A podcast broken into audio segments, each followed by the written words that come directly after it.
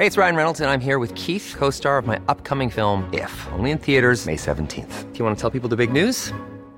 All right, I'll do. Sign up now and you'll get unlimited for $15 a month in six months of Paramount Plus Essential Plan on us. Mintmobile.com slash switch. Upfront payment of $45 equivalent to $15 per month. Unlimited over 40 gigabytes per month. Face lower speeds. Videos at 480p. Active Mint customers by 531.24 get six months of Paramount Plus Essential Plan. Auto renews after six months. Offer ends May 31st, 2024. Separate Paramount Plus registration required. Terms and conditions apply if rated PG. Hiring for your small business? If you're not looking for professionals on LinkedIn, you're looking in the wrong place. That's like looking for your car keys in a fish tank. LinkedIn helps you hire professionals you can't find anywhere else, even those who aren't actively searching for a new job but might be open to the perfect role. In a given month, over 70% of LinkedIn users don't even visit other leading job sites. So start looking in the right place. With LinkedIn, you can hire professionals like a professional. Post your free job on linkedin.com slash people today. If you thought the only way to get a more defined jawline with natural-looking results was through surgery, think again. Juvederm Volux XC is a non-surgical injectable gel filler that improves moderate to severe loss of jawline definition and can help you achieve natural-looking results with little downtime. Even better, this improved definition lasts up to one year with optimal treatment. No maintenance required. Improve jawline definition for a smooth, sculpted look with Juvederm Volux XC. For important safety information and to find a licensed specialist, visit juvederm.com. That's J U V E D E R M.com. Not for people with severe allergic reactions, allergies to lidocaine, or the proteins used in Juvederm. Common side effects include injection site redness, swelling, pain, tenderness, firmness, lumps, bumps, bruising, discoloration, or itching. There's a risk of unintentional injection into a blood vessel, which can cause vision abnormalities, blindness, stroke, temporary scabs, or scarring. Talk to a licensed specialist to find out if it's right for you.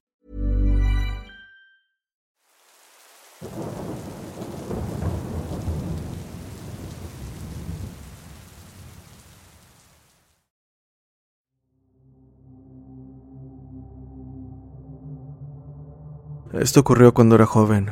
Tenía alrededor de 14 años. Nací en un pueblo en el estado de Guerrero. Mi padre tenía un negocio de molinos de caña que producía piloncillo y azúcares, y a menudo teníamos que trabajar hasta tarde. Recuerdo que una noche, después de regar los campos y cumplir con el trabajo asignado, monté mi caballo de regreso a casa, con el único deseo de llegar a descansar. A unos 300 metros de casa, en un punto donde el camino hacía una curva, me encontré con un perro de gran tamaño, color negro. Este emergió de la oscuridad. Sus ojos brillaban bajo la luz de la luna.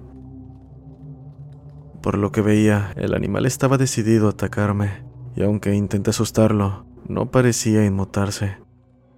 En su lugar, como si lo hubiese tomado como una provocación, se lanzó hacia mí y mi caballo. En un acto de desesperación, saqué mi pistola y descargué todo el cargador. Pero fuera de escuchar el llanto del animal o verlo correr espantado, este simplemente desapareció en el aire. Conmocionado por la experiencia, llegué a casa y le conté a mi padre lo que había ocurrido. Él inmediatamente pensó en la posibilidad de que estuviéramos siendo víctimas de algún maleficio, pues en sus palabras, lo que me había pasado no era algo normal, y no era el único que había contado algo así. Al día siguiente, durante el trabajo, me encontré en el molino con dos personas mayores a quienes respetaba. Le compartí a uno de ellos mi encuentro con aquel perro negro y cómo se había lanzado para atacarme. El señor, don Malaquías, me dijo que aquello pudo haber sido porque alguien estaba tratando de meterme un susto. Preguntó también si en los últimos días se había tenido problemas con alguien, pero la verdad era que no. No sabía quién podría estar detrás de eso. Hasta que recordé un conflicto que mi padre tuvo con otro señor, quien tenía mala fama en el pueblo por supuesta brujería. Don Malaquías y mi padre decidieron realizar un pequeño ritual con las balas de mi pistola. Me la entregó y me dijo que si me volvía a topar con ese animal, disparara sin dudar. Y tal cual lo dijeron. Volví a casa tarde por la noche después de haber trabajado en el molino y podía sentir lo pesado que estaba el aire. Tal vez eran los nervios, pero no podía quitar la mano de mi pistola. Cerca de la misma curva, aquella cosa salió de entre los matorrales, pero esta vez se veía más grande, más imponente y lejos de parecerse a cualquier animal que haya visto antes. De cierta forma podía identificar rasgos humanos en esa cosa, pero no me dejé espantar. Recordando lo que dijo mi padre y Malaquías, saqué mi pistola y disparé dándole a esa cosa. Claramente escuché cómo la bala perforó su piel, acompañado por el grito espeluznante de aquel ser. Este simplemente se perdió en la oscuridad y no lo volví a ver. Al llegar a casa no quise contarle nada a mi padre, pero extrañamente, al día siguiente, se corrió el rumor en el pueblo de que el sujeto con quien tuvo problemas mi padre había recibido un disparo en la pierna. Asimismo, el perro no volvió a aparecerse frente a mí. Esto me deja pensando en qué pudo haber sido aquello, si en verdad fue un nahual, y si no, entonces qué demonios era esa cosa.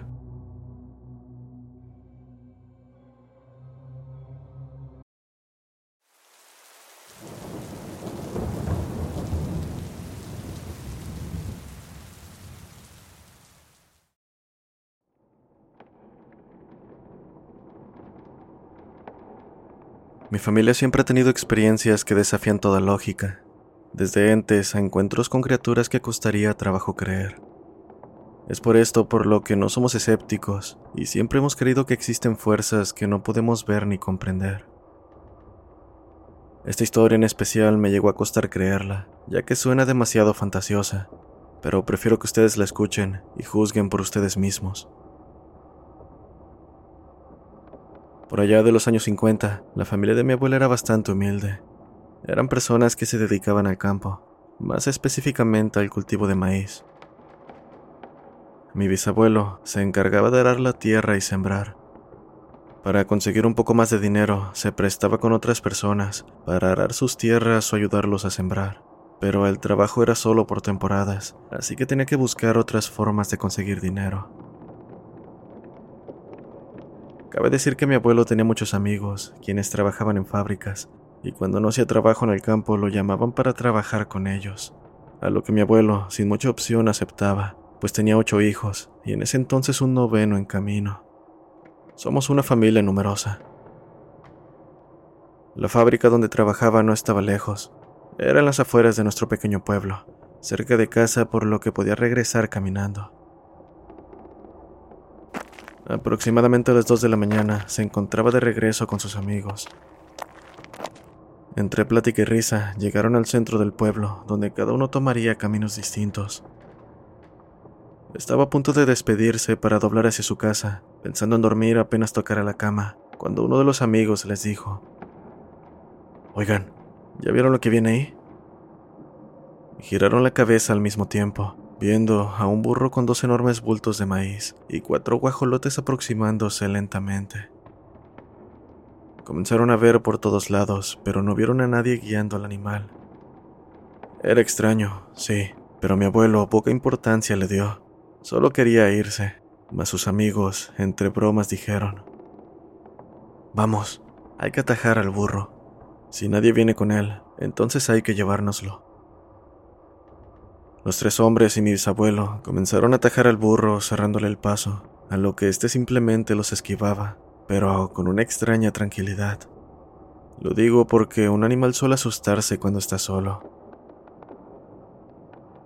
Para hacer todo más fácil, uno de los amigos se quitó su cinturón, planeando amarrar del hocico al animal y poder arrearlo más fácilmente, pues no tenían un lazo a la mano. Cuando estaban a punto de hacerlo, todos escucharon claramente que el animal les habló. No, gritó con un tono de preocupación. Extrañamente no sintieron peligro, pues la voz del animal era igual que la de una persona asustada. Por favor, déjenme irme, dijo. Todos se quedaron quietos y no podían creer que un burro les estuviera hablando. Sin saber qué decir, se quedaron en silencio, y el animal, que por obvias razones se dieron cuenta que era un nahual, les comenzó a explicar qué estaba haciendo. Por favor, dejen que me vaya. Las cosas que llevo son para la boda de mi hija. Ella se va a casar, pero nosotros somos una familia muy pobre. No crean que le robé a cualquiera. Estas cosas se las robé a alguien que no las va a necesitar porque es de dinero. Yo no le robo a la gente pobre como yo. Los señores estaban completamente en shock, pero no estaban asustados. Simplemente no podían creer lo que estaba pasando. Sé que no me creen, pero la boda va a ser en dos semanas. Vayan a mi pueblo. Vivo al lado de aquí. Pregunten por mí y yo mismo los atenderé ese día. Dijo dándole su nombre, el cual no mencionaré pues, cuando investigué me di cuenta de que aquella persona ya falleció. Sea real esta historia o no, prefiero no tener problemas dándose dato. Al final, los amigos dejaron ir al nahual y este se perdió entre las oscuras calles del pueblo. Pasaron dos semanas y los amigos de mi bisabuelo fueron al pueblo, buscando el nombre de la persona que el nahual les dijo. Para su sorpresa, se dieron cuenta de que el señor era alguien bastante conocido, pues trabajaba en hacer limpias y la gente aseguraba que sus trabajos eran bastante efectivos. Al escuchar aquello, mi bisabuelo les dijo que mejor no lo buscaran y prefirió dejarlos. Los amigos, por otro lado, decidieron buscar al señor y pronto dieron con su dirección. Al llegar se percataron de una enorme lona, de las que se suelen poner en las casas cuando hay fiesta. Se notaba un buen ambiente y la celebración era bastante grande. Preguntaron por el señor y una chica que aparentemente era la novia les dijo, Es mi papá, ¿quién lo busca? Ellos contestaron que eran unos amigos, a lo que la chica les dijo que esperaran. Demoró aproximadamente cinco minutos cuando un señor salió y los recibió. Por favor, pasen, pasen. Ahorita los atendemos. Los señores entraron y convivieron con él. Estuvieron comiendo, tomando, y fueron atendidos como si fuesen los compadres de la fiesta. Después de eso, antes de irse a sus casas, el señor les dijo que si algún día necesitaban ayuda, solo lo buscaran, que él nunca se olvidaba de las personas buenas. Esta historia se la contaron los amigos a mi bisabuelo, y él se la contó a mi abuela, quien me la contó a mí, y ahora yo se las cuento a ustedes. Como lo comenté, nosotros siempre hemos sido propensos a tener este tipo de encuentros, como la ocasión en la que una bruja se cobró la vida de uno de mis abuelos, o cuando mi madre vio algo que aparentemente no era un perro.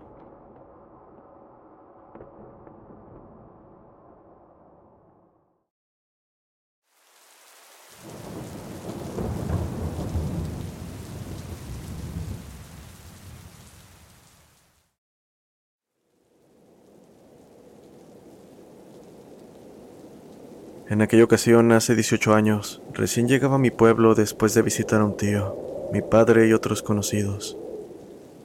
Eran alrededor de las 11 de la noche, por lo que las calles estaban vacías y envueltas por un abrumador silencio, con únicamente la iluminación de unas cuantas casas habitadas a lo largo de las calles. Al pasar por cierta escuela primaria, no pude evitar recordar que se corría el rumor sobre un nahual que tomaba la forma de un cerdo atacando a mitad de la noche.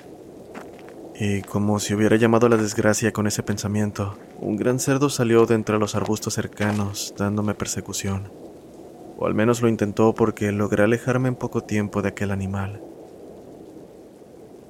Recuerdo que cerca de mí estaban dos señores platicando, quienes, al ver aquello, se lanzaron sobre el enorme animal para atraparlo. Me uní a ellos, pero ni entre los tres lográbamos detenerlo. Tras escuchar el escándalo que había entre nuestros gritos y el chillido del cerdo, otros sujetos salieron de sus casas para ver qué ocurría y se unieron a apoyar con la captura del animal. Finalmente logramos detenerlo entre todos y los señores lo amarraron a un poste de luz Dijeron que darían parte a las autoridades para ver de quién era el puerco, pero los dos sujetos que me encontré primero, quienes iban un poco tomados, insistieron que se trataba de un nahual y querían castrar al animal. Después de un rato de discusión, estuvieron de acuerdo que se castrara, pero con la responsabilidad que eso llevaría consigo si aparecía el dueño. En cuanto al cerdo, recuerdo que le veía, en lo personal, un aspecto extraño. Tenía el cuerpo largo, de tamaño grande y la cara delgada con orejas pequeñas. Era de color negro y sin pelo alguno, ni cola. Se notaba delgado para el tamaño que tenía. Minutos después procedieron a llevar a cabo la castración y dejaron el cerdo junto al poste atado de las patas. Acto seguido me fui a casa y no supe qué más pasó, pero al día siguiente se corrió el rumor de que un señor que vivía cerca de aquel lugar estaba muy grave, sin probabilidades de salir vivo. Lo que resulta curioso es que al cerdo no se le encontró más que su sangre al lado del poste, aunque la verdad pensé que alguien lo había soltado. El señor, que yacía grave, falleció para el mediodía. Aunque no sabemos a ciencia cierta, de un familiar del señor salió el rumor de que falleció por castración. Este es actualmente un mito de algún lugar de Chiapas.